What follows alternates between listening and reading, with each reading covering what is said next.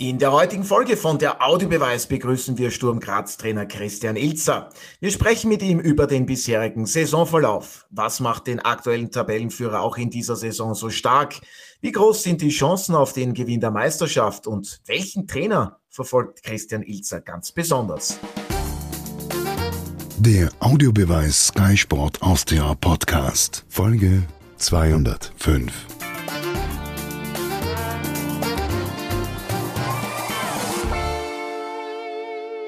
Auf geht's mit einer neuen Folge von der Audiobeweis, dem Podcast aus Sky Sport Austria. Bald ist sie vorbei, die Ligapause. Am kommenden Wochenende geht es bereits mit der elften Runde in der Admiral Bundesliga weiter. Und wir freuen uns heute, den Cheftrainer des aktuellen Tabellenführers Sturm Graz begrüßen zu dürfen. Herzlich willkommen, Christian Ilzer. Vielen Dank fürs Zeitnehmen. Servus. Ja, und natürlich auch Heute mit dabei Alfred, zuletzt ja im Dauereinsatz bei unserem Podcast, aber auch Martin hat es heute geschafft und darüber freuen wir uns sehr. Grüße. Ja, danke für die Einladung, aber für den Tabellenführer nehme ich mir die Zeit. Ja, habe ich mir fast gedacht, deswegen bist du uns da nicht ausgekommen. Christian, aufgrund der Länderspiele, Route vergangenes Wochenende, der Liga-Alltag, Sturm absolvierte am Freitag ein Testspiel gegen den Zweitligisten, den FAC. Es gab ein 4 zu 1, also einen Sieg. Wie zufrieden waren Sie mit diesem Test und was waren so für Sie die wichtigsten Erkenntnisse dabei? Jetzt habe ich in der ersten Minute dieses Podcasts zweimal das Wort Tabellenführer gehört. Äh, jetzt muss ich schauen, dass ich mal ein bisschen das, den Fokus wegbringe.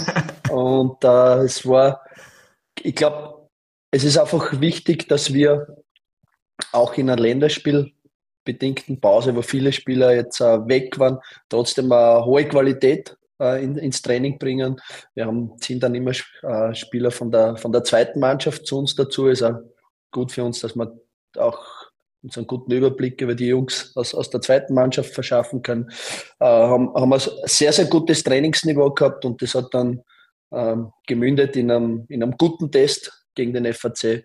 Und deshalb war ja, weil wir diese Phase, wo man oft auch neigt, ein bisschen locker zu lassen, äh, die Zügel locker zu lassen, haben wir sehr intensiv äh, trainiert, haben eine gute Trainingswoche gehabt.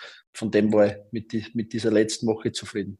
Ja, jetzt haben wir es schon erwähnt, Tabellenführer. Ganz ehrlich, wie oft haben Sie denn in dieser Ligapause jetzt auf die Tabelle geschaut? Wie gut tut denn diese Momentaufnahme? Ich habe nicht einmal ein einziges Mal auf die Tabelle geschaut. Ich habe natürlich bin ich oft genug daran erinnert worden. Und ja, klar, es ist auch ein gutes Gefühl, äh, am ersten Platz zu stehen. Würde lügen, wenn es nicht so wäre. Äh, trotzdem äh, darf man sich durch einen, einen Zwischenstand, es ist auch, sind schon zehn Runden gespielt, aber auch nicht mehr als zehn Runden. Es ist ein Zwischenstand, ein ergebnistechnischer Zwischenstand. Ähm, aber die, die Erntezeit dieser Saison, die ist immer im Mai, die ist nicht im Oktober. Das heißt, für uns nicht weichklopfen lassen durch irgendeinen ergebnistechnischen Zwischenstand, sondern ganz klar äh, bleiben fokussiert bleiben auf, auf, auf diesen Dingen, äh, die wir weiter verbessern wollen bei uns. Und der, der, das klare Credo ist von uns, wir, wir wollen besser werden, wir wollen Dinge noch äh, besser machen und das muss auch unser Zugang sein. Alfred, zehn Runden sind absolviert. Sturm liegt mit 24 Zählern, einen Punkt vor dem FC Red Bull Salzburg. Was zeichnet die Steirer in dieser Saison bislang aus? Was macht Sturm auch in dieser Spielzeit wieder so stark? Ja, zum einen hat äh, Sturm das Niveau vom vorigen Jahr gehalten plus noch verbessert. Verbessert insofern, dass äh, wichtige Spieler jetzt wieder in einer super Verfassung sind, ähm, die auch in der Meisterschaft für Furore sorgen, Spiele entscheiden können. Das war sehr wichtig. Ich denke da an den georgischen Spieler Kiteschwili, der letzte Saison das eine oder andere Mal ausgefallen ist wegen Verletzungen. Heuer ist er wieder topfit und dann sieht man einfach, wie wichtig er für dieses Team ist. Zum anderen hat man, äh, glaube ich, in der Verteidigung die Stabilität, so wie auch in den letzten Saisonen gezeigt, dass, äh, dass wirklich darauf man sich verlassen kann, auf die defensive Arbeit. Jetzt kommt noch ein Aspekt dazu, der mir in diesen zehn Runden aufgefallen ist. Sturm macht aus sehr wenig auch sehr viel. Heißt also, mit geringen Torwahrscheinlichkeiten, Hans Krankel, hör bitte nicht zu, äh, ist es so, dass man sehr schnell auch trotzdem für Tore sorgt. Das hat aber Peter Stöger richtig gesagt, aus wenig viel machen heißt klasse. Daher insgesamt ein, ein sehr rundes Paket. Das Einzige, was es zu bekritteln gäbe, wenn man ein E-Tipfelreiter ist, und der bin ich, ist, dass man aus dem Spiel heraus äh, das Herausarbeiten von Torchancen und das Finalisieren auch dann im Sinne von Toren zu machen, da ist noch Verbesserungspotenzial da, da vorhanden. Liegt allerdings natürlich auch im Umstand begründet, dass viele Teams gegen Sturm, ähnlich wie gegen Salzburg, auch sehr tief verteidigen, mit sehr vielen Spielern äh, die Räume dicht machen und dann geht es oft nicht so einfach, mit kombinativem äh, Spiel in den Strafraum zu kommen, wo man dann ein Tor erzielen kann. Aber insgesamt eine, eine hervorragende Saison, die die Sturm bis jetzt spielt. Ja, bevor wir jetzt auch Martin äh, mit einbinden und eine Frage stellen, jetzt würde mich gleich interessieren, Christian, wie trainieren Sie denn die Effizienz vor dem gegnerischen Tor? Das ist ja fast schon zauberhaft. Da sind viele Trainer auf der Suche nach dieser Erfolgsformel. Na, Frell hat absolut äh, recht. Es geht einfach ums, ums Thema letztes Drittel. Wir, wir waren in, in diesem Thema ähm, ja, in unserer besten Phase in der letzten Saison. Ähm, da waren wir, waren wir klar besser, nicht effizienter, aber effektiver. Also wir müssen den geradlinigen Weg zum Tor äh, konkreter finden. Es hat natürlich mit, mit Emega ist uns auch ein bisschen diese, diese Durchschlagskraft, dieses Speed-Element äh, etwas verloren gegangen. Wir haben aber ein sehr, sehr gutes Potenzial wieder in der Offensive. Es, ob das jetzt die äh, Chata, ob das ähm, Simon Vlodacic ist, äh, sind äh, junge Spieler, die wir einfach jetzt auch noch an unser Spiel adaptieren müssen. Beziehungsweise Sidi war halt da gleich nach, nach ein paar Minuten verletzt. Ist jetzt äh, am Weg zurück, aber trotzdem äh, wieder immer wieder von kleineren muskulären Problemen, die dieser Wirbel, dieser mehrfache Wirbelbruch dann auch mit sich bringt, zurückgeworfen. Am Ende ja immer wieder verletzt gewesen. Äh, da, da suchen wir Stabilität und äh, dann natürlich mit dieser klaren Idee, hast einfach im letzten äh, Drittel konkreter zu werden, ohne dass wir diese Effizienz verlieren, dann glaube ich, sind wir auf einem guten Weg. Martin, die Grazer sind in dieser Saison noch als einziges Team ungeschlagen im Vergleich zum Vorjahr. Jetzt haben wir schon gehört, der Kader ist schon auch qualitativ, nicht nur quantitativ, breiter geworden. In welchen Punkten haben sich die Steirer noch einmal verbessert? Sind auch in der Defensive für dich stabiler geworden? Ja, ich glaube, das ist ja alles jetzt schon angesprochen worden. Vielleicht ein Aspekt noch, dass man eben, wenn man nicht effizient ist aus der Sicht des Trainers in einigen Phasen des Spiels, dann versucht man es halt über Standards und wenn mehr als die Hälfte. Entschuldigung, effizient sind wir durchaus. Eff Effektivität fordere ich mehr. Also okay. den, den Weg, den Weg geradlinig zum Tor zu suchen. Genau. Das ist ähm, mir wichtig. Eben, aber die Effizienz stellt sich ja auch deshalb dar, indem man einfach Standards ver, ver verwertet. Genau. Und wenn man mehr als die Hälfte der Treffer bisher in der Liga äh, nach Standards erzielt und jedes dritte Tor ist am Eckball, dann, dann zeigt es eben schon, dass man immer auf verschiedenen Wegen versucht, erfolgreich zu sein.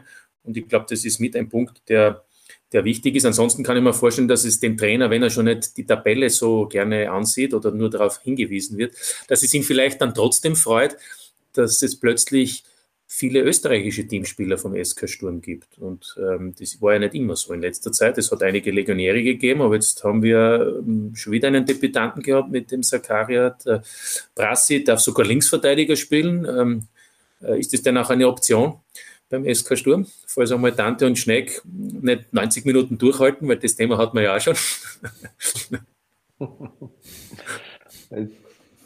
Bei mir sind es, wenn, wenn ich jetzt an Amateur Tante und David Schneck denke, das sind, kann ich wirklich sagen, eine meiner fittesten Spieler. Äh, beide sehr, sehr laufstark. Und Nein, das war nicht ernst gemeint. Haben wir schon besprochen. Aber, gesagt, aber, aber, diese, äh, diese Aufstellung von Alexander Brass, äh, hat dich das überrascht? Äh, nein, wir, wir haben es ja auch, auch schon mal diskutiert mit Ralf Rangnick, diese Position von Alex. Er, er war ja bei uns auch, vor allem in Spielen, wo man dann in Rückstand waren, wo wir gesagt haben, jetzt, jetzt müssen wir richtig Risiko gehen. Da haben wir äh, schon immer wieder mal mit dem Alex dann auf der Linksverteidigerposition gespielt. Äh, Fakt ist es so, dass wir einfach bei uns äh, mit, mit, mit Schnecke und mit, mit Amadou Dante einfach da zwei sehr, sehr gute Spieler haben und der Alex einfach im, im Mittelfeld da ja absoluter Schlüsselspieler ist bei uns. Deshalb äh, sind wir so, so positioniert, dass eben ja, seine, seine absolute Top-Position in unserem Spiel beim, beim Alex die Achterposition ist. Aber um das nur aufzugreifen, was der Otto mich gefragt hat, ich glaube, dass das auch trotzdem mit ein Grund ist, dass sie sehr flexibel, die Spieler alle einsetzbar sind und dadurch auch interessant sind für die jeweiligen Länderauswahlen. Kann man das vielleicht so zusammenfassen? Ja, äh, definitiv. Ich glaube, wenn du einen, einen, Spieler einberufen kannst in, ein Nationalteam, der mehrere Positionen sehr gut spielen kann, dann gibt er der immer äh, in, in einer Auswahl von Spielern auch immer mehrere Möglichkeiten und das ist immer dann auch, was, was du als, als, als Trainer als, als sehr willkommen, äh, ja, was, was einfach ein, ein Fakt ist, den du gern hast als Trainer. Ja, das österreichische Nationalteam, wenn wir schon bei diesem Thema sind, qualifizierte sich ja durch einen knappen, aber verdienten 1-0 Auswärtserfolg in Aserbaidschan für die Europameisterschaft für nächstes Jahr in Deutschland. Und Manfred Zakaria, der war gegen Belgien bei der 2 3 Heimniederlage im Einsatz. Alexander Prass wurde da eingewechselt und durfte dann als Linksverteidiger in Aserbaidschan beginnen. Wollen Sie noch äh, zur Leistung von Manfred Zakaria äh, etwas sagen? Wie haben Ihnen Alexander Brass und Manfred Zakaria beim österreichischen Nationalteam gefallen? Ja, insgesamt finde ich es äh, einmal richtig großartig, dass wir uns jetzt äh, zu dem Zeitpunkt dann schon qualifiziert haben. Ich glaube, jetzt sind neun Teams, die qualifiziert sind. Das ist keine Selbstverständlichkeit.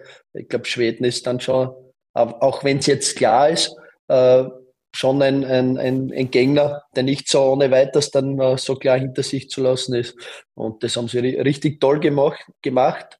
Und da dass das jetzt Mani gegen Belgien von Beginn weg gespielt hat, Alex gegen Aserbaidschan, ja, ist, uh, freut mich für die Spieler und ist natürlich auch Auszeichnung für unseren Weg sind alle fit, um das nur anzuschließen. Auch Kitaschwili, der getroffen hat, Goran Stankovic gestern erfolgreich mit Slowenien. Ähm, sind Dante, alle fit auch. Dann Johnston, Dante, 21. Ja, ja. Wenn ich jetzt alle aufzähle, wären wir gar nicht fertig. Ja, ja ich glaube, wir haben an die Sidi und, und William Böving, weil sie leichte Verletzungen haben, waren jetzt nicht bei den Teams, aber wir sind einberufen gewesen, haben wir 15, 15 Teamspieler aktuell.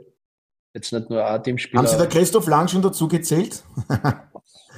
Und dann, ja, sind, sicher. dann sind 16, aber den. Nein, der du Martin, Leihspieler beim TSV Hartberg aktuell. Genau. Ja. Ja, nein, es ist natürlich auch als rein als, als Vereinstrainer dann auch immer schwierige Phase. Es gibt ja drei Abstellungstermine im Herbst, äh, wenn die Spieler weg sind. Äh, sie, ja, dort, das Nationalteam ist schon immer so auch eine Insel, wenn man es so sieht. Äh, und dann kehrt es einfach, die kommen dann an unterschiedlichen Zeitpunkten mit unterschiedlichen Erfolgserlebnissen zurück und äh, ist dann schon auch, auch immer eine Herausforderung, aber unsere Aufgabe ist, sich dann sehr schnell wieder auf, auf die anstehenden kommenden Aufgaben dann, dann zu fokussieren. Aber trotzdem äh, freut es mich sehr, dass die Jungs äh, bei ihrem Nationalteam ähm, einen guten Platz einnehmen können. Und sie keiner verletzt aus heutiger Sicht? Nein, es ist keiner verletzt aus heutiger Sicht. Ja, das freut uns sehr. das aus, aus Frankreich und wo ja einige Spieler noch, Max Johnson, der gestern erstmals im A-Team dabei war, Brende Scheirer, der auch in Frankreich gespielt hat, dass die, äh, ja, die haben jetzt Verzögerung, weil einige Flughäfen, glaube ich, gesperrt sind, dort, äh, dass die ja dann morgen alle dann wieder bei uns sind. Ja, freut uns natürlich auch sehr, wenn das österreichische Nationalteam erfolgreich ist. Alfred, noch ganz kurz, Ralf Rangnick musste ja in beiden Partien auf doch einige verletzte Spieler verzichten. Die Pflicht in Aserbaidschan, die wurde jetzt erfüllt. Ist für dich dennoch teilweise Kritik angebracht oder überwiegt dann doch einfach die Freude jetzt über die geschaffte Qualifikation zur EM 2024 in Deutschland? Nein, es ist keine Kritik angebracht, weil es geht in dem Zusammenhang der Qualifikation um die Qualifikation. Und wie die zustande kommt, ist nebensächlich.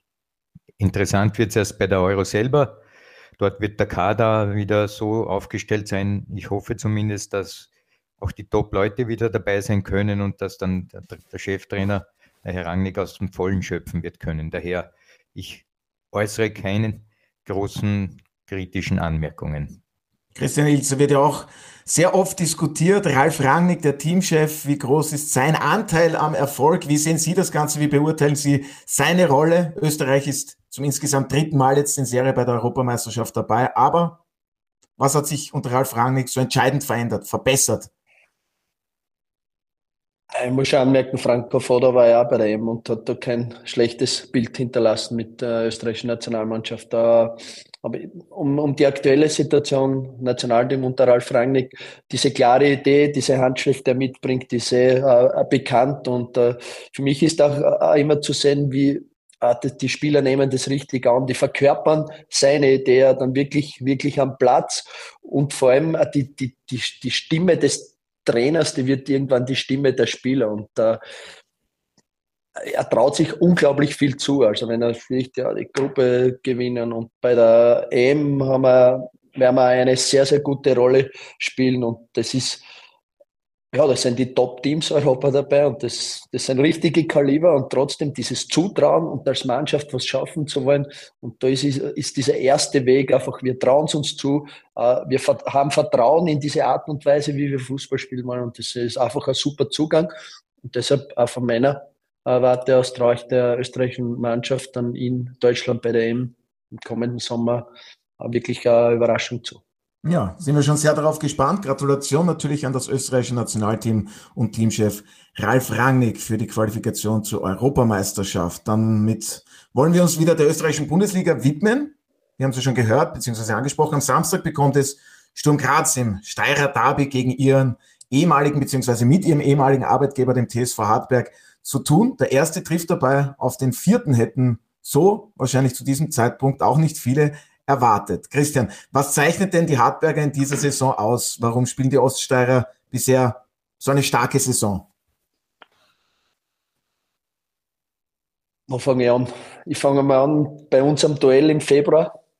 Da war ja, wo Hartberg noch richtig um, um, um den Klassenerhalt gekämpft hat und ich habe damals zu, zum Obmann, zum Jorge Erich, mit dem ich nach wie vor ja, sehr, sehr gutes Verhältnis habe. Ähm, dass, ich habe ihm gesagt, ihr werdet nichts mit dem Abstieg zu tun haben mit dieser Mannschaft und ihr werdet im nächsten Jahr ein sehr, sehr heißer Kandidat auf, auf die Top 6 sein. Das habe ich damals schon gesehen, wie Marco Schopp dort uh, die Mannschaft zusammengesetzt hat und da, so wie sie sich auch in dieser Saison präsentieren, ist wirklich beeindruckend. Wir haben jetzt einmal eine Jahrestabelle angeschaut, obwohl man, natürlich muss man immer auf Qualifikationsgruppe, Meistergruppe äh, mit einbeziehen. Trotzdem hinter Salzburg und uns ist, ist Hartberg in dieser Jahrestabelle äh, Dritter. Wenn ich mir die letzten fünf Runden anschaue, ist Hartberg Erster.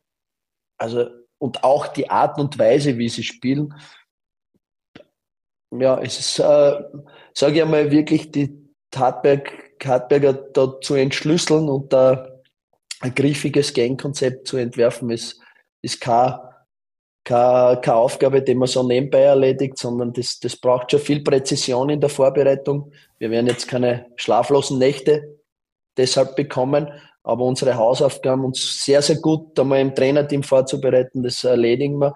Und jetzt ist unsere große Challenge. Wir haben erst ab morgen die Mannschaft wieder da, einer in unterschiedlichen Zuständen. So somit kann man sagen, dass wir einen guten Tag Zeit haben, uns auf dieses äh, sehr, sehr flexible äh, Spielkonstrukt von Hartberg vorzubereiten. Und deshalb, ja, das werden wir machen, aber grundsätzlich auch vorwiegend dann schauen, dass wir unser Spiel mit, mit einer mit einer sehr, sehr guten Energie und Zuversicht am, am Samstag am Platz bringen. Aber großes Kompliment an, an die Arbeit von Markus Schopp und von Hartberg. Ja, sicherlich sehr gerne. Alfred, inwiefern treffen da auch zwei verschiedene Herangehensweisen aufeinander? Sturm Graz mit sehr viel Intensität, Pressing, die Hartberger mutig im Spielaufbau, kontinuierlicher flach heraus, auch immer wieder mit der Einbindung von Teuter Salinger. Inwiefern können die Hartberger denn dem Tabellenführer wehtun? Ja, dieses Spiel, das du gerade skizzierst, äh, ist aus meiner Sicht dort zu entscheiden, wo man immer von den Basics spricht, nämlich als allererste Kategorie nenne ich hier den physischen Zweikampf. Und da sehe ich natürlich Vorteile bei Sturm, dass äh, Sturm diese Art von Fußball ja schon seit längerem pflegt, dass man mit allem, was man hat, auf physischer Ebene und konditioneller Ebene, um das noch zu erweitern, äh, in die Waagschale wirft, das ist das, was Hartberg durchaus wehtun kann. Das, zum Zweiten ist das Spiel von Hartberg mit äh, dem Spiel von hinten hinaus im kontinuierlichen Aufbau auch immer natürlich eine Möglichkeit, Bälle abzufangen und dann sehr schnell den Konter zu lancieren. Daher, ich glaube, diese beiden unterschiedlichen Zugänge werden eben auf diesen beiden Ebenen entschieden werden, nämlich wie stark ist Sturm am Samstag körperlich und zum Zweiten, wie oft können sie den Spielaufbau der Hartberger mit den nötigen ähm, taktischen Maßnahmen so in den Griff bekommen, dass sie sofort daraus kontern können. Für mich ist Sturm eigentlich ganz klarer Favorit und prophezeie jetzt schon einen Sieg. Gut, ich widerspreche dem Alfred nur so ungern, aber zu den zwei Punkten. Punkt 1, den er da genannt hat. Es gibt ja eine Mannschaft von den zwölf Bundesligisten, die nach zehn Spielen die beste Zweikampfquote mit 54 Prozent hat. Das ist der TSV Hartberg. Könnt ihr jetzt sagen, da, da, sie bestreiten zwar wenig Zweikämpfe im Vergleich zum SK Sturm, aber dafür, die, die sie bestreiten, gewinnen sie halt. Oder öfter als die Hälfte. Ähm, und zum Zweiten aber gebe ich natürlich dem Alfred recht, dass das dann trotzdem ein entscheidender Punkt ist. Ich glaube aber auch, dass entscheidend sein wird, weil ja Hartberg schon gezeigt hat, dass die Mannschaft ja auch flexibel agiert. Da gibt es ja auch sehr wohl hohe Bälle. Nur wenn im Alltag oder WSG äh, wie zuletzt sehr defensiv agieren, dann hast du automatisch auch mehr Ballbesitz und dann bist du halt gezwungen. Und das ist ja auch für den SK Sturm nicht so einfach in den Heimspielen, haben wir gesehen, äh, gegen Klagenfurt, gegen die WSG. Dann bist du ganz einfach auch gezwungen, Lösungen zu finden und vor allem das erste Tor zu erzählen, weil dann, dann, dann wird es sicherlich einfacher. Ich glaube, und das habe ich auch schon Beginn angesprochen, das wird ja vielleicht der Chris Ilz auch bestätigen, ein Punkt wird mit Sicherheit das Thema im Standard sein, wo Sturm ohnehin schon stark ist und wo man bei Hardback ganz einfach sieht, dass es eine kleine Mannschaft ist. Ja? Wir haben Boat und Diakite, die an die 1,90 kommen und das war es dann schon. Der Rest ist unter 1,80, Kompo schleicht drüber und bei Entrup ist die Frage, ob er spielt. Äh, aber, aber, da springt sehr hoch, der Pauli.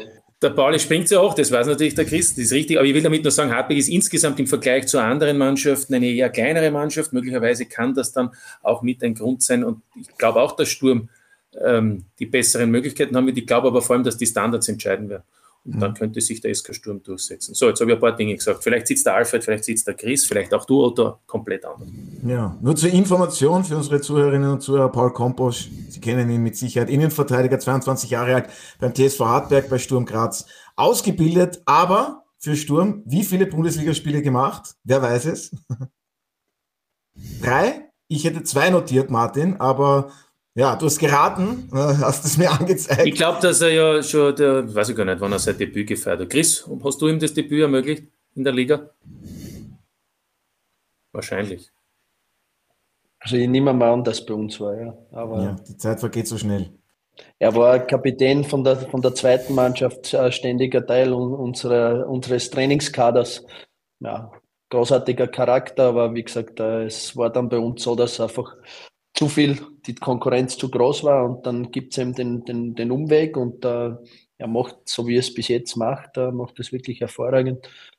Und äh, ja, ich, ich wünsche ihm das Allerbeste.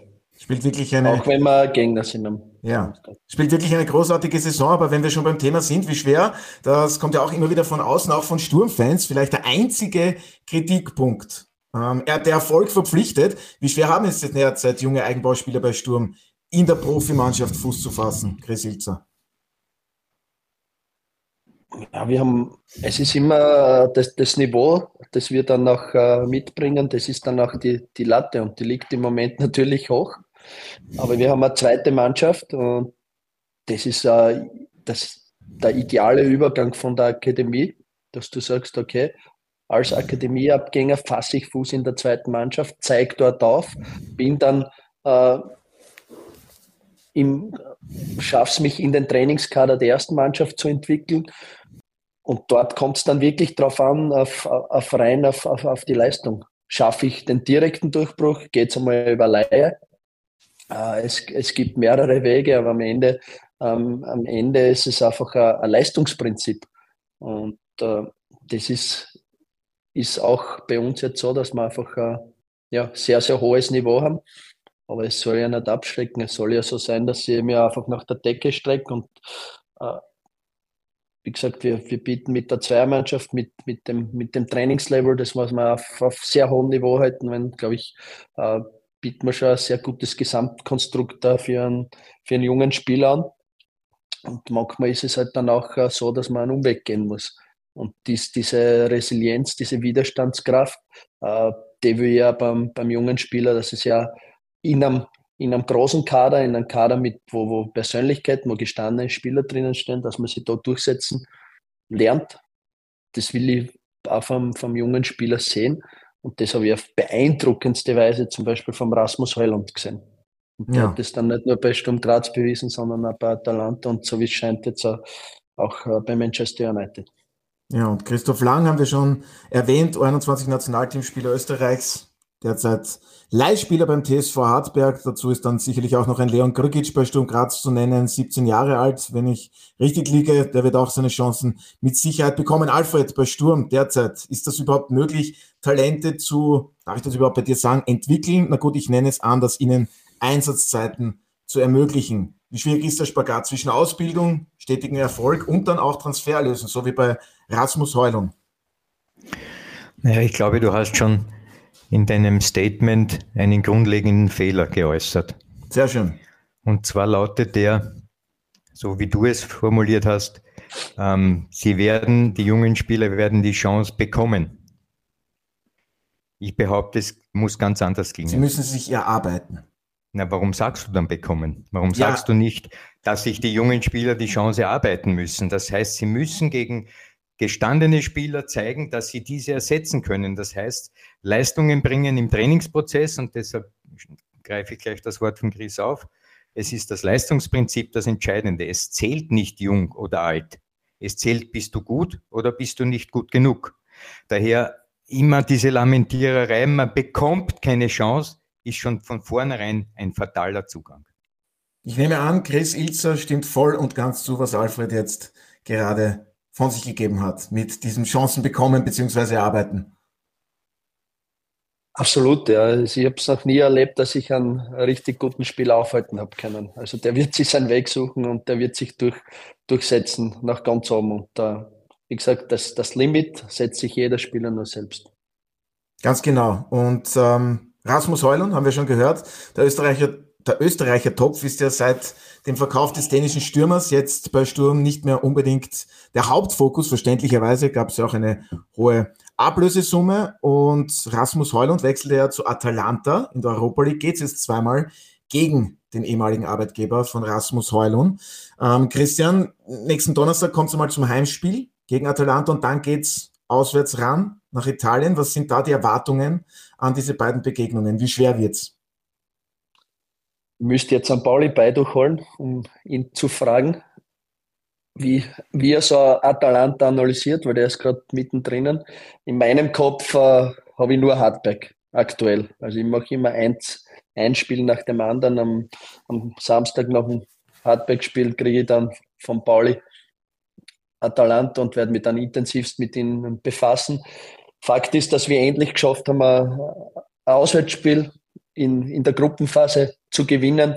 Äh, es hat uns in einer, in einer viel besseren Position einmal jetzt gebracht, obwohl erst zwei, zwei Runden gespielt sind. Aber es ist halt so, dass Sporting und Atalanta die Haushohen Favorites sind. Äh, wir mit äh, dem Auswärtssieg in Rakow uns gut positioniert haben. Aber klar, wir, wir wollen auch gegen, gegen Sporting und gegen Atalanta äh, mit, mit starken Leistungen dafür sorgen, dass wir auch gegen diese Teams punkten. Und äh, da, da ist aber wirklich ein, ein Hochleistungsauftritt nötig am kommenden Donnerstag. Aber gemeinsam mit unseren Fans zu Hause haben wir schon immer wieder gezeigt, dass wir da schon zu außergewöhnlichen Leistungen fähig sind. Und äh, das, das werden wir anstreben. Ja, und für viele ist es ohnehin von den Namen her Sporting Lissabon, beziehungsweise Sporting aus Lissabon, sollen wir sagen, das hören die dort gar nicht gerne, Sporting Lissabon. Und Atalanta, da verbinden ja viele die Champions League damit. Martin, wie ist Atalanta für dich einzuschätzen? Der Verein war von 2019 bis 2021 dreimal in Serie in der Champions League Gruppenphase vertreten, erreichte das Viertelfinale, dann auch noch die K.O.-Runde. Das ist schon ein ordentlicher Brocken. Siehst du, Otto, das schätze ich so an dir. In deiner Frage hast du schon meine Antwort genommen und deswegen brauche ich nicht mehr, mehr viel sagen. ich habe hab mir gedacht, du, du, du kannst uns jetzt den Kader erklären. Ja, ja, nein, nein, aber ich würde damit sagen, wenn eine Mannschaft in der Serie A äh, sich unter die ersten vier in, in, in Folge qualifiziert damit für die Champions League und, und, und jetzt halt für die Europa League, dann, dann ist damit ja schon alles gesagt, denn die meisten Fußballfans kennen dann doch die bekannteren Namen aus der Serie A und da ist aber Atalanta eben immer vorne dabei gewesen und ist es auch weiterhin. Und damit ist auch schon gesagt, dass das mit Sicherheit, sage ich jetzt, das stärkste Team ist in dieser Gruppe, äh, eben weil, weil die Liga höher als die portugiesische einzuschätzen ist und weil Atalanta, und das kommt ja dann, man könnte fast sagen, es gibt ja auch in einer gewissen Weise auch äh, eine Parallele zu Sturm. Sturm hat sich in den letzten Jahren jetzt auch, man könnte jetzt sagen, zum dritten Mal in Folge, wenn man diese Saison herannimmt, vorne und oben qualifiziert äh, oder, oder in der österreichischen Liga oben an, angesetzt. Und Atalanta hat es auch geschafft, eben auch mit den Möglichkeiten, die man hat. Und die bestehen vor allem darin, dass man Spieler verpflichtet, die nicht vielleicht so bekannt sind wie bei den beiden Mailänder Clubs, bei den römischen Clubs, bei Juventus. Gut, da gibt es jetzt eigene Probleme bei den Turinern. Aber, aber da sieht man eben, und vor allem versteht es auch Atalanta, die Spieler zu verkaufen. Nicht? Also in dieser letzten Transferperiode rund 150 Millionen Euro Verkaufserlöse. Damit ist schon alles gesagt. Und trotzdem hat die Mannschaft wieder Qualität. Ähm, das ist also eine wirklich äh, ja, interessante Mannschaft mit Spielern, die eben äh, Qualität haben. Dann werden eben Spieler geholt wie Heulund, die dann noch einmal weiterverkauft werden.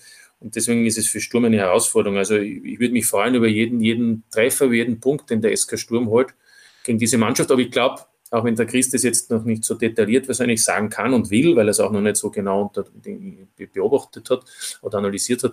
Aber es wird auch gegen diese Mannschaft Möglichkeiten geben, weil davon ist ja auszugehen, dass Atalanta äh, den SK Sturm dann doch so einschätzt, dass man da die sechs Punkte macht, um, um sich für das Frühjahr, für die K.O.-Phase zu qualifizieren. Und ein Satz noch, der Gasparini, der Trainer, ist ihm sehr geschätzt. Bei Atalanta, der macht es seit Jahren und ich glaube, ist für viele Trainer auch in Europa immer wieder ein Vorbild, wie er das schafft und wie er es versteht. Also gerade vor ein paar Jahren war ja ganz ein Hype um ihn, weil man gesehen hat, was diese Mannschaft für einen Powerfußball spielt. Und, und deswegen tolle Mannschaft. So. Siehst du, Martin, und da schätze ich so unglaublich an dir. Dir fallen dann doch noch zwei, drei Sätze zu der jeweiligen Mannschaft ein, weil du ein absoluter Fachmann bist. Und das trifft ja auf alle Gesprächspartner hier zu. Alfred, die Europa League, das ist ja so wie soll ich sagen, ja, dein, dein, dein, dein Hauptfeld, darf ich das überhaupt so sagen? Du hast dich sicherlich auch schon mit Atalanta beschäftigt und wie schwierig wird denn diese Aufgabe für Sturm Graz? Also mein Hauptfeld ist momentan die Erdäpfel ausgraben im Garten. Aber was Atalanta betrifft, muss man. Fußballerisch habe ich gemeint, verzeihen. Ja, ja, nee, muss man Folgendes festhalten, glaube ich. Ähm, zum einen, ähm, die Italiener haben eine Art von Kaderkontinuität. Das heißt, es ist nie so ein großer Zufluss und Abfluss an Spielern von Transferperiode zu Transferperiode. Im Großen und Ganzen bleibt der Stamm relativ stabil und gleich. Das fängt beim Dorman Musso an. Ich durfte ja äh, Atalanta auch begleiten, schon in der Europa League noch äh, die letzten Jahre einmal.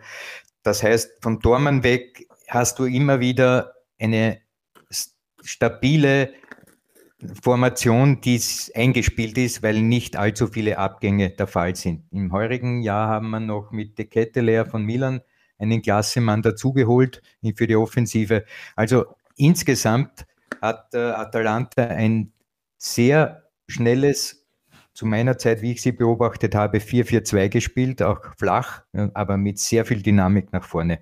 Extrem schnelle Spieler. Zappa Costa zum Beispiel, der Hund, der rennt, dass die Tür nicht zugeht. Das heißt, worauf man sich einstellen kann, ist, dass sie im Umschaltspiel immer, wenn sie Bälle erobern, mit sehr viel Sprintvermögen nach vorne agieren werden. Und da ist der Hebel, glaube ich, auch anzusetzen. Größere Probleme haben sie eher dann, wenn sie gezwungen werden, selbst das Spiel zu machen. Und äh, das wird dann in Graz nicht der Fall sein, weil da wird Sturm auch versuchen, das Heft in die Hand zu nehmen. Also es wird an diesem kommenden Donnerstag ein interessantes Spiel insofern, dass die Italiener die Defensive suchen werden und dann versuchen sehr schnell zu kontern und Sturm wird es umgekehrt machen. Mein Tipp verrate ich aber nicht. Ja, werden, werden jetzt die Sturmfans sagen, äh, vielleicht ist das ganz gut so. Und Christian Ilzer denkt sich gerade ganz gut, dass ich heute beim Podcast dabei bin. Jetzt weiß ich schon sehr viel über Lanta. Ja, gar nicht so schlecht. Nee, ich habe es ja, ich hab's ja gegen Rakuf, habe ich natürlich gesehen und in dem einen oder anderen Spiel in der Serie auch. Also jetzt gegen Rakuf was äh, in, in, in Bergamo Pressing-Maschinerie. Also die haben Rakuf da wirklich über, über den ganzen Platz gejagt, oder zumindest dann waren sie immer in ihrer Angriffshälfte. Es war beeindruckend dort, ähm, wie intensiv und in, in, welcher Herangehensweise sie dieses, dieses Pressing gespielt haben. Aber ich habe es dann in der Serie A, so wie es der, der Alfred sagt, abwartender gesehen, dass sie einfach den, den Gänger kommen haben lassen und dann mit schnellem Umschaltspiel diese Räume mit ihren schnellen Spitzen dann ausnutzen wollen. Fakt ist aber, es sind alle drei Teams, sind, sind Dreierkettenmannschaften. So spielt Atalanta jetzt eine Dreierkette, so wie Sporting und Rakov jetzt auch gespielt hat. Von dem her ist jetzt, äh, ja, systematisch haben wir schon eine Herangehensweise. Also, wie gesagt, die muss man jetzt im Detail anschauen, aber so im, im Groben habe ich schon im Kopf immer. Ja, war uns auch bewusst, war uns auch bewusst, dass Sie natürlich Atalanta schon längst gesehen und mitverfolgt haben. Und wenn wir schon gehört haben, Gasparini, der Trainer, wer sind denn so für Sie die derzeit spannendsten Trainer? Wen verfolgen Sie da genau, auch auf internationalem Parkett? Bei Gasparini ist mir aufgefallen einmal, äh, im, im, Spiel gegen Rakov, es gibt ja eine sehr, sehr kleine Coaching-Zone im Bergamo. Wenn man, wenn man sich dort Spiele anschaut und ich glaube 50 Prozent äh, coacht er außerhalb der Coaching-Zone. Da könntest du einen neuen Rekord aufstellen, Chris, dann in Bergamo. Also ist mir aufgefallen. Ich traue ich trau mich nicht mehr die Coaching-Zone verlassen. Ich bin konditioniert worden. Also vom, vom Emotionalen her, Gasparini natürlich zu nennen, aber ansonsten noch sicherlich auch die großen Namen, Pep Guardiola, Jürgen Klopp, gut, das ist jetzt auch nichts Neues, aber viele haben dann ja, auch den, den Trainer von Brighton zum Beispiel derzeit auf der Liste. Ich glaube, der Marco Schopp hat den sehr auf der Liste. ja, die CRB. Und die CRB, ja, sehr, sehr spannende Herangehensweise. Äh, ja, in gewissen Punkten einfach neue, neue Ansätze wieder. Ball mit der Sohle stoppen, weil man dadurch äh, nicht so leicht lesbar ist. Äh, warten, bis das Pressing ausgelöst wird, dann erst wegspielen. Also coole Ansätze, denkt gewisse Dinge anders und da ist es dann natürlich auch sehr, sehr erfolgreich. Er versucht sich einfach mit diesen den zwei Sechs an Innenverteidigungen einfach den Gegner zu locken und schafft sich dadurch Räume, ähm, die, die sie dann ähm, überfallsartig nützen. Also ja, spannend, spannender Trainertyp. Und äh, ja, gibt es auch, wenn man, wenn man so um die Welt schaut, äh, immer wieder sehr, sehr spannende Ansätze, sehr spannende Typen auch als Trainer wie gesagt, Klopp, Mourinho, Guardiola sind die Klassiker, aber also auch in, in der Europa-Liga internationalen Spielen äh, habe mich dann äh, lang mit Peter Boss, sagt man, ja, wenn man zuerst Bosch glaubt, Peter Boss unterhalten. unglaublich offensiv gedacht, seine Idee von Fußball und äh, ja, dieser Austausch ist für mich dann immer spannend, weil man einfach, wenn man viele Jahre in, in seiner Idee eingräbt, dann einfach äh, schon immer wieder öffnen muss. Um, nach, nach außen ist dann schon dieses Spiel dann auf unterschiedlichsten Arten und Weisen dann zu, zu gestalten gibt ja, oder möglich, Möglichkeiten gibt. Und wer mit ihnen zu tun hatte, auch in der Trainerausbildung, hört man immer wieder, Chris Ilzer, der war der Beste in diesem Jahrgang. Unglaublich, was der taktisch alles drauf hat. Jetzt habe ich vorhin gesagt, bei Sturm Graz ist sehr viel Klarheit, ähm, Pressing-Momente vorhanden. Finden Sie, wird Ihnen und Ihrer Mannschaft da manchmal Unrecht getan, dass viele behaupten, bei Sturm, da wissen wir oft, was kommt. Das ist alles so in diesem Vier-Raute-Zwei-System. Ähm, inwiefern sehen Sie diese Diskussion? Amüsant. Ich weiß nicht, wie immer Raute ist. Genau. Das naja, ich, ich sage einmal so, es ist bei mir, ich, ich habe ja einen komplett anderen Zugang. Ich versuche jetzt die einzelnen Phasen für mich zu strukturieren und am Ende dieser Strukturierung der unterschiedlichsten Phasen denke ich mir, okay, wie, wie könnte ich jetzt, äh, was könnte ich jetzt für Grundordnung formulieren für die Medien?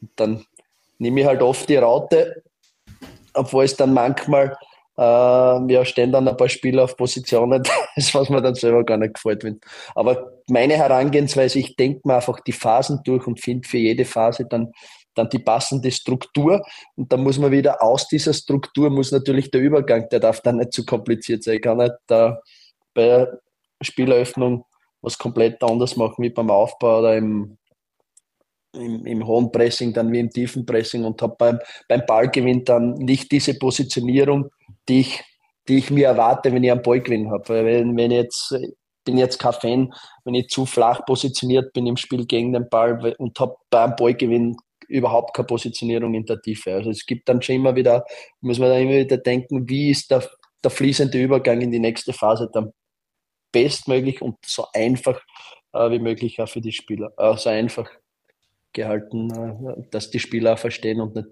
da zu sehr ins Nachdenken kommen. Alfred, ist das genau etwas, was du auch unterstreichen möchtest, die Einfachheit des Spiels wieder hervorzuheben? Was sind denn so im heutigen Trainergeschäft die wichtigsten Bauste Bausteine, um dann auch ja, erfolgreich zu sein? Denn das ist ja das Wichtigste. Ich erlaube mir jetzt einen Exkurs, ohne dass Wie ich. Wie lange dauert denn der? Nur, nein, nein. Nur, nur, kurz. Bitte, wir freuen uns. Was der Chris sagt, ist natürlich alles ganz richtig. Er hat von Spielphase gesprochen. Ich als einer, der gänzlich andere Dinge im Kopf hat, möchte hier etwas in die Waagschale werfen, das nenne ich Raumzeit-Kontinuum.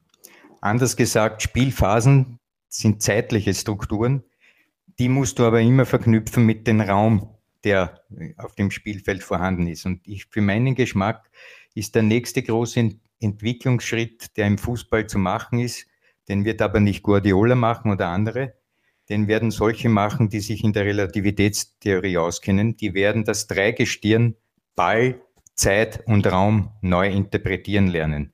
Und dafür benötigst du allerdings auch hirnphysiologische Kenntnisse, also Wissen darüber, wie Wahrnehmung geschieht, wie Entscheidungen und so weiter getroffen werden. Das heißt, der nächste Trainer ist eigentlich einer, der im, Ein Astrophysiker oder wie? Nein, der Hirnforschung Bescheid weiß und die Relativitätstheorie versteht. Wen also hast du da schon? Ja, ich wollte gerade sagen, Alfred, da wärst du der, der, der, passende Trainerkandidat oder, oder wen hast du da auf deiner Liste? Ich glaube, ich möchte jetzt mich da gar nicht ins Spiel bringen, aber das muss der nächste Schritt sein. Und wenn einmal ein Präsident ein Vertrauen hat und sagen, sagt, ich will den Fußball des 23. Jahrhunderts spielen, Otto, gib ihm meine Telefonnummer.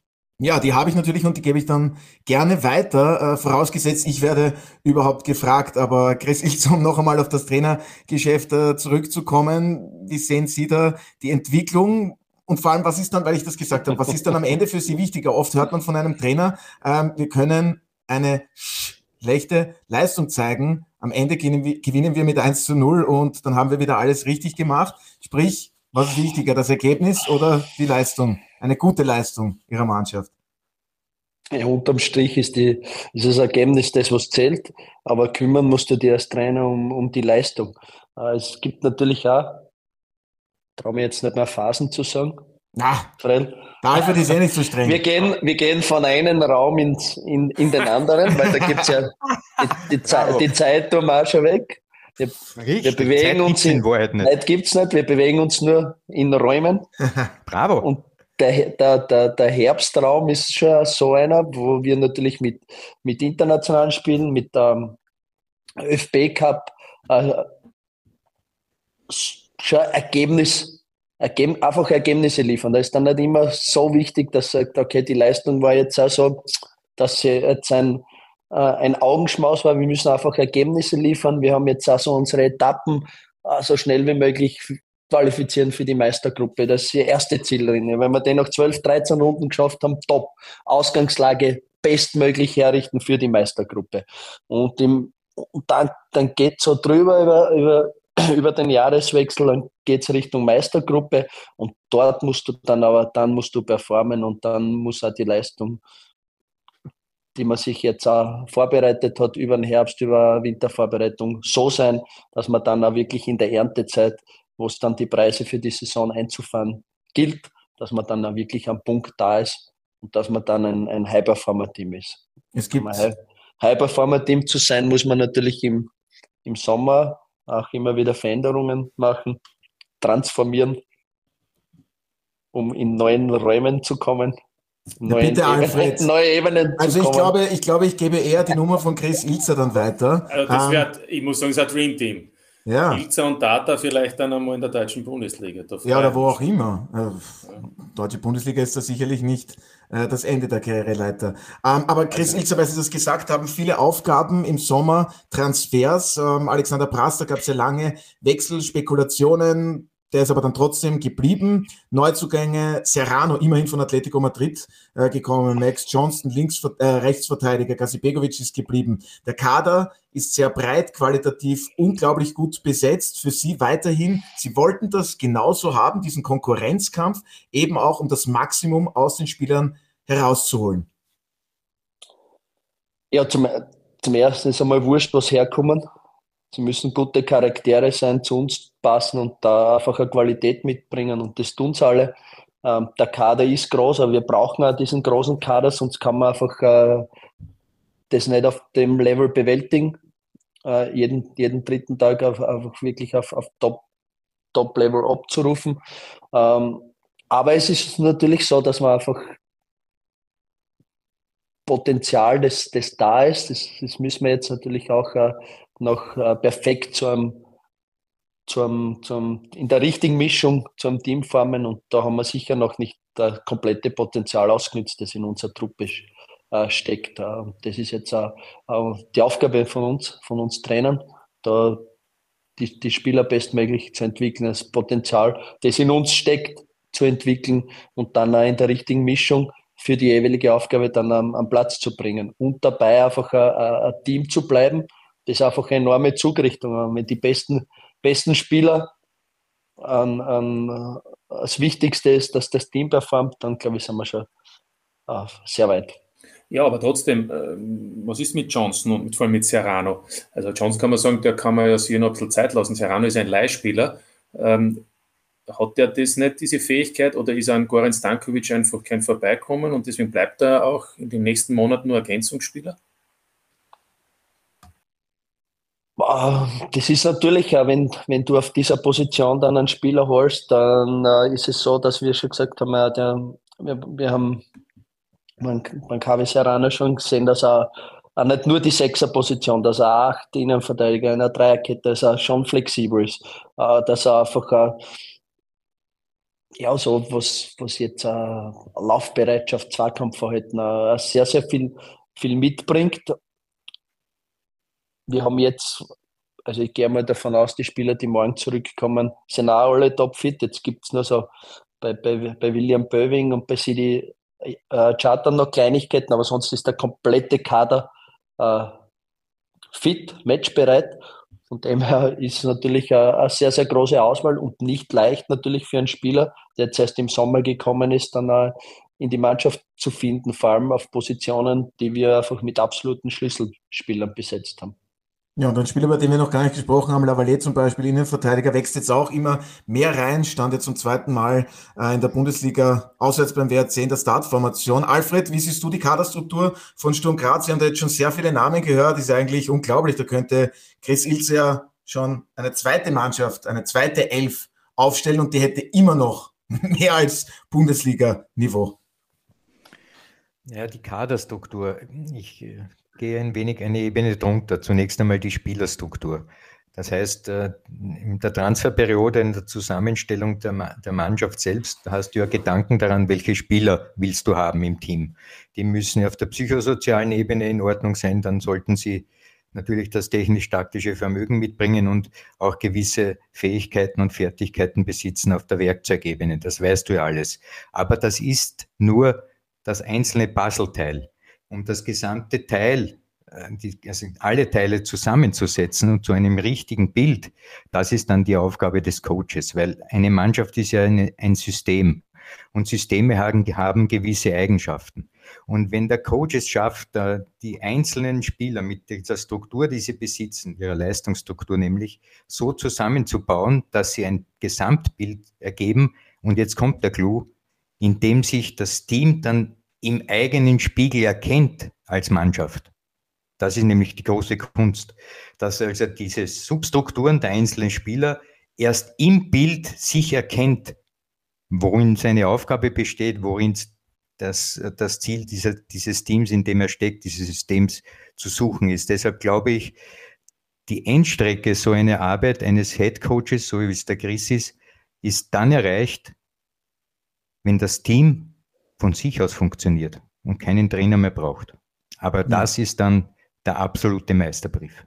Ich weiß gar nicht, ob das möglich ist. Vielleicht äh, hat das Carlo Ancelotti bei Real Madrid in Ansätzen geschafft. Wir erinnern uns an den unglaublichen Triumph in der Champions League. Ich denke, von dieser Herangehensweise sprichst du, Alfred. Ähm, und über ein Thema, ich weiß, es ist ein leidiges Thema, aber ich muss es jetzt trotzdem hinten raus, noch die Zeit verfliegt. Ich hätte es schon früher eingeplant gehabt, ähm, Pyrotechnik. In den Stadien, der Senat 1 verkündete ja vor rund einer Woche ähm, seine Urteile über die Einsätze von Pyrotechnik für Sturm, wurde eine Geldstrafe in Höhe von 100 1000 Euro verhängt. Es geht um die Vorfälle beim Heimspiel gegen den österreichischen Serienmeister, gegen den FC Red Bull Salzburg. Und der Geschäftsführer Wirtschaft, Thomas Teppich, hat angekündigt, dass Sturm Einspruch gegen die Höhe der Strafe erheben wird, auch noch einmal versuchen wird, die eigene Position zu verdeutlichen.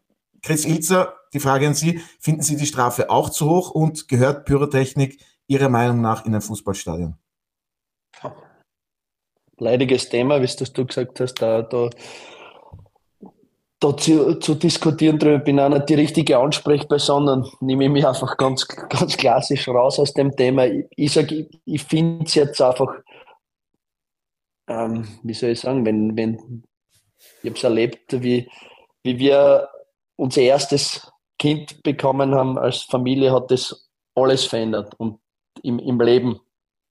Und genauso sind die Fans, die, die ein Stadion zum Leben erwecken oder eben nicht.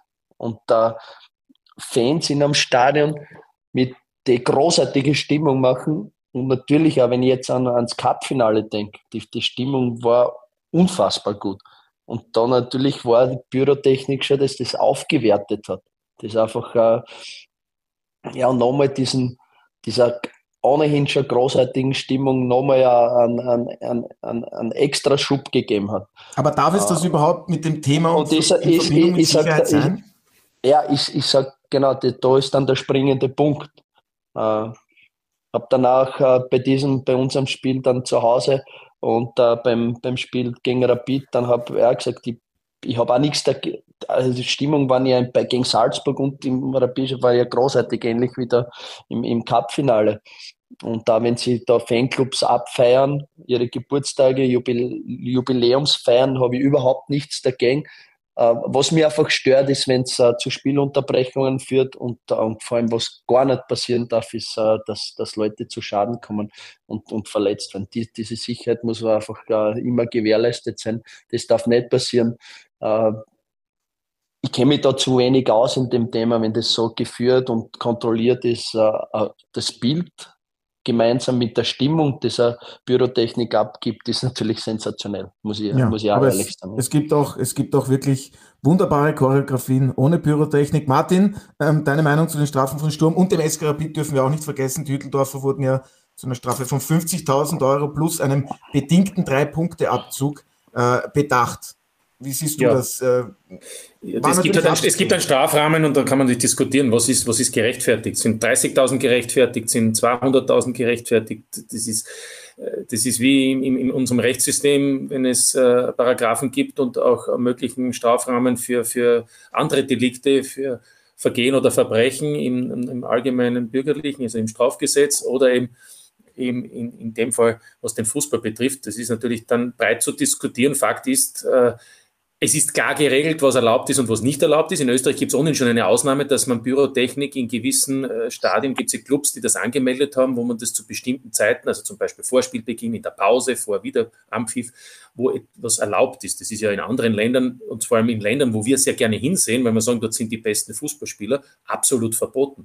Also da gibt es eh schon eine, eine Herangehensweise, die, sage ich einmal, den Zugang zu diesen äh, Vorgängen oder zu diesen Möglichkeiten für Fans auch gewährt und auch im Rahmen erlaubt ist. Also breit gesteuert, aber ich glaube, es ist auch schon alles gesagt worden, es ist immer eine Gefahr da für Spieler und im Übrigen auch für die Menschen, die dort auf den Tribünen sind, weil wenn da daneben, ich meine, zu Silvester schießen die einen oder anderen von uns Raketen, da geht man ein paar Meter weg. Das ist ja in dem Fall gar nicht einmal möglich gewesen, was da alles weggeflogen ist. Also deswegen es ist immer eine Gefahr da und deswegen ist es wahrscheinlich auch in erster Linie verboten und in zweiter Linie eben strafbar. Jetzt wird das Protestkomitee, das ist ja die zweite Instanz, dann entscheiden, ob die Strafe etwas herabgesetzt wird. Fakt ist, es ist teuer und man muss, glaube ich, als Club und damit auch als Mitverantwortliche mit den Fangruppierungen halt eine Lösung finden, wenn man das möchte, dass man das zu einem Zeitpunkt macht, dass es allen passt oder im Nachhinein. Äh, und es ist trotzdem Äh, Im Übrigen glaube ich trotzdem möglich, ein Fußballspiel auch ohne Pyrotechnik äh, zu einem wahren Feuerwerk zu machen. Aber das ist eben dann auch eine Einstellungssache.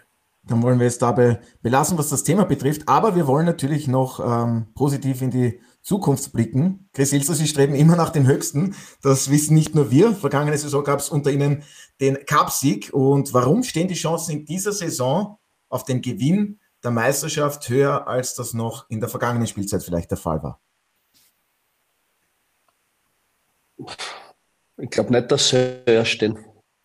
Warum nicht? In der vergangenen. Ich, denke, es ist äh, Salzburg die Übermannschaft, will aber nie die anderen vergessen. Also man sollte nie Rapid, Lask äh, vergessen und danach, ich finde, heuer macht es Alltag, äh, Austria Klagenfurt, Hartberg haben wir schon gesprochen, WRC. Äh, Austria Wien ist natürlich auch durch diesen frühen Einstieg in den Europacup dann in einer, in einer schwierigen Phase gekommen. Aber es ist äh, auch eine hohe Dichte an den Mannschaften da, gegen die du Punkte liegen lassen kannst und ähm, von dem, es gilt einfach aus unseren Möglichkeiten das, das Bestmögliche raus, rauszuholen. Das muss unser Fokus bleiben. Wir dürfen uns nicht zu sehr von einer Tabelle treiben lassen, sondern einfach äh, äh, die Aufgabe ist, äh, jeden Tag das Bestmögliche aus uns rauszuholen. Ich sage auch immer zu den Jungs, wir sollten am, unter der Woche so sein, dass äh, in den Spielen gehen und so fordern, dass ein Spiel am Wochenende die, die leichteste Übung wird. Wenn man, wenn man, wenn man dieses Level äh, im, im Training äh, kreieren können, dann glaube ich, äh, tun man sehr viel dazu, äh, tragen wir sehr viel dazu bei, dass wir das Bestmögliche uns rausholen. Und wenn es am Ende so ist, dass wir ganz, ganz vorne, ganz oben stehen können oder wieder bis zum Schluss an Salzburg dranbleiben können, äh, glaube ich, dann ist schon eine großartige Leistung. Denn eins ist klar, Salzburg ist, ist in, in Österreich das, das Level, das es zu, zu holen gibt, das es zu schlagen gibt. Ähm, mich stört es aber nicht, dass so ein hohes Level angeschlagen wird in Österreich ähm, durch, durch eine, eine Mannschaft. Äh, habe immer wieder, wo man versucht, irgendwie auf, auf, auf runterzuholen oder mit irgendwelchen Regeln, dass das oder jenes nicht dürfen. Sie sollen, Salzburg soll das bestmögliche Level an, anschlagen, was, was, was geht, weil dadurch äh, in der Orientierung dorthin können wir uns maximal entwickeln. Und wie gesagt, da genügend Respekt auch vor den anderen Teams, die ja sehr, sehr gute Arbeit leisten und auch ständig versuchen weiterzuentwickeln. Und das Ganze in unserem Sinn, dass es sehr lange spannend bleibt für uns als objektive Beobachter. Martin, ich glaube, du wolltest noch etwas sagen oder Nein, nein. Ich, ich, wollte eigentlich nur sagen, weiß nicht, hast du noch ein Thema? Oder sonst nein, ich, ich habe ich hab zum Abschluss des heutigen Podcasts eine noch ganz gemeine Frage an Chris Ilzer. Ja, hast schon ein paar gehabt, ein paar gemeine. Ich weiß, ja, ja. Schau, aber, wie er schwitzt, aber, schau, wie er schwitzt. Aber, aber, aber die am Ende ist wirklich besonders gemein. Die am Ende ist wirklich besonders gemein. Also wir nehmen jetzt an, ich, ich habe keine, hab keine, hab keine unangenehme Frage. Ich wollte eigentlich nur, ja. oder vielleicht doch, ich wollte noch was anderes sagen. Weil Wir nehmen an, das ist so zukunftslastig. ja, dann mach du den Abschluss und ich frage davor noch den Chris, ob er weiß, weil wir gerade über Feuerwerke gesprochen haben, ob am Samstag sein Betreuerstab vielleicht ein Feuerwerk geplant hat, weil der Chris wird nämlich ein Jahr älter. Und vielleicht gibt es deshalb wieder die ein oder andere pyrotechnische Überraschung. Wenn wir am Platz ein Feuerwerk anzünden, dann, dann wäre der glücklichste 46-Jährige. Ja, ja. Schon richtig alt. Wir gratulieren noch nicht im Vorhinein. Aber ich habe es ja, ja schon anklingen lassen, äh, wir befinden uns jetzt im Konjunktiv und ich bin jetzt ein kleiner böser Zauberer und komme auf Sie zu, Chris Ilze. Und ich sage Ihnen, Sie werden mit Sturm Graz österreichischer Meister. Sie dürfen danach aber nicht ins Ausland wechseln als Trainer. Was begegnen Sie mir dann? Schlagen Sie dann ein und sagen Sie, ja, unterschreibe ich? Oder sagen Sie, mm -mm, nein, stimme ich nicht zu. Unglaublich freudiges Ereignis in der Zukunft und dann setzt noch irgendwas drauf. Also für mich ist schon mal der Weg dorthin, den ich als unglaublich spannend empfinden würde, wenn das wirklich so ist, von Oktober bis Mai zu gehen und dann Meister zu werden. Also den Weg möchte ich mir echt sehr, sehr gerne geben. Meine, was, darf ich, was darf ich dann nicht? Ja, und als Trainer dürfen nicht Sie Ausland in weiteren Karrieren nicht mehr ins Ausland wechseln. Ja, und jetzt soll, jetzt soll ich irgendwas sagen. Naja, ich, ich habe ja probiert. Du hast gesagt im Oktober, das war deine Aussage. Also. Probieren Nein, kann ich ja. Ich bereite mich auf diesen herrlichen Weg vor, den du, den war der kleine Zauberer. und die Räume, die sich da ergeben. Hast immer schon ausgeschaut wie ein kleiner Zauberer. Ja, und das Schöne ist, wenn es so ist, Sky wäre mit einer Dokumentation ja dann live dabei. Ja. Falls Sie das nicht wissen, unsere Zuhörerinnen und Zuhörer, am Ende der Saison kommt dann die große Doku über Sturm Graz. Da begleiten ein paar Mitarbeiter die Saison über die Mannschaft mit Trainer Christian Ilzer. Alfred, auch etwas, was du dir da mit Sicherheit ansehen wirst. Das ist das erste Mal in Österreich der Fall. Ja, ja, ja hast du das noch gar nicht gehört? Wurde schon Ehrlich habe ich das gehört. Ähm, Dokumentation ist ein übertriebener Ausdruck. Habe ich Dokumentation gesagt oder der Martin? Ja, keine Ahnung. Aber ja. Alfred, für dich einfach ein Film. Ja? Sehr schön. Film, da kenne ich mich aus. Film und, und den kann man sich dann online anschauen oder im Fernsehen, wie du möchtest. Reise, Reise, durch, Reise durch mehrere Räume. Genau. So ist es. Herbst, Früh- und Sommerräume. Wunderbarer Abschluss des heutigen Podcasts. Und bedanke ich mich recht herzlich bei meiner heutigen Gesprächsrunde. Allen voran natürlich bei unserem heutigen Gast, Christian Ilzer. Vielen Dank fürs heutige Dabeisein. Ähm, Danke, wieder, hat, Spa hat, Spaß gemacht mit dir. Absolut, wollte ich gerade sagen. Äußerst spannend, aufschlussreich. Ähm, sehr viel Spaß mit dabei. Alles Gute an Sie und Ihre Mannschaft für die kommenden Danke. Aufgaben und viel Erfolg natürlich auf internationalem Parkett in der Europa League, dann in Bälde gegen Atalanta. Also vielen Dank und vielen Dank natürlich auch an Martin und Alfred. Es hat wieder sehr viel Spaß gemacht mit euch. Danke. Okay. Dankeschön. Liebe Grüße an euch. Und das seht ihr diese Woche auf Sky. So, und damit kommen wir auch schon zu den Programmhinweisen. Am kommenden Wochenende gibt es die elfte Runde in der Admiral Bundesliga. Sturm trifft am Samstag um 17 Uhr zu Hause auf den TSV Harzberg. Dazu bekommt es der FC Red Bull Salzburg mit dem LASK zu tun. Und am Sonntag geht es da mit zwei Spielen um 14.30 Uhr weiter. Um 17 Uhr trifft der SK Rapid auf Austria Klagenfurt. Am Samstag gibt es zudem die Spiele aus der deutschen Bundesliga. Dazu das gesamte Wochenende über Spitzenfußball aus der Premier League. Nächste Woche steht dann auch wieder eine internationale Woche mit Champions League, Europa League und Conference League an. Und damit sage ich vielen Dank wie immer fürs Zuhören. Verbringen Sie noch einen erholsamen Tag und bis zum nächsten Mal bei der Audiobeweis. Das war der Audiobeweis. Danke fürs Zuhören.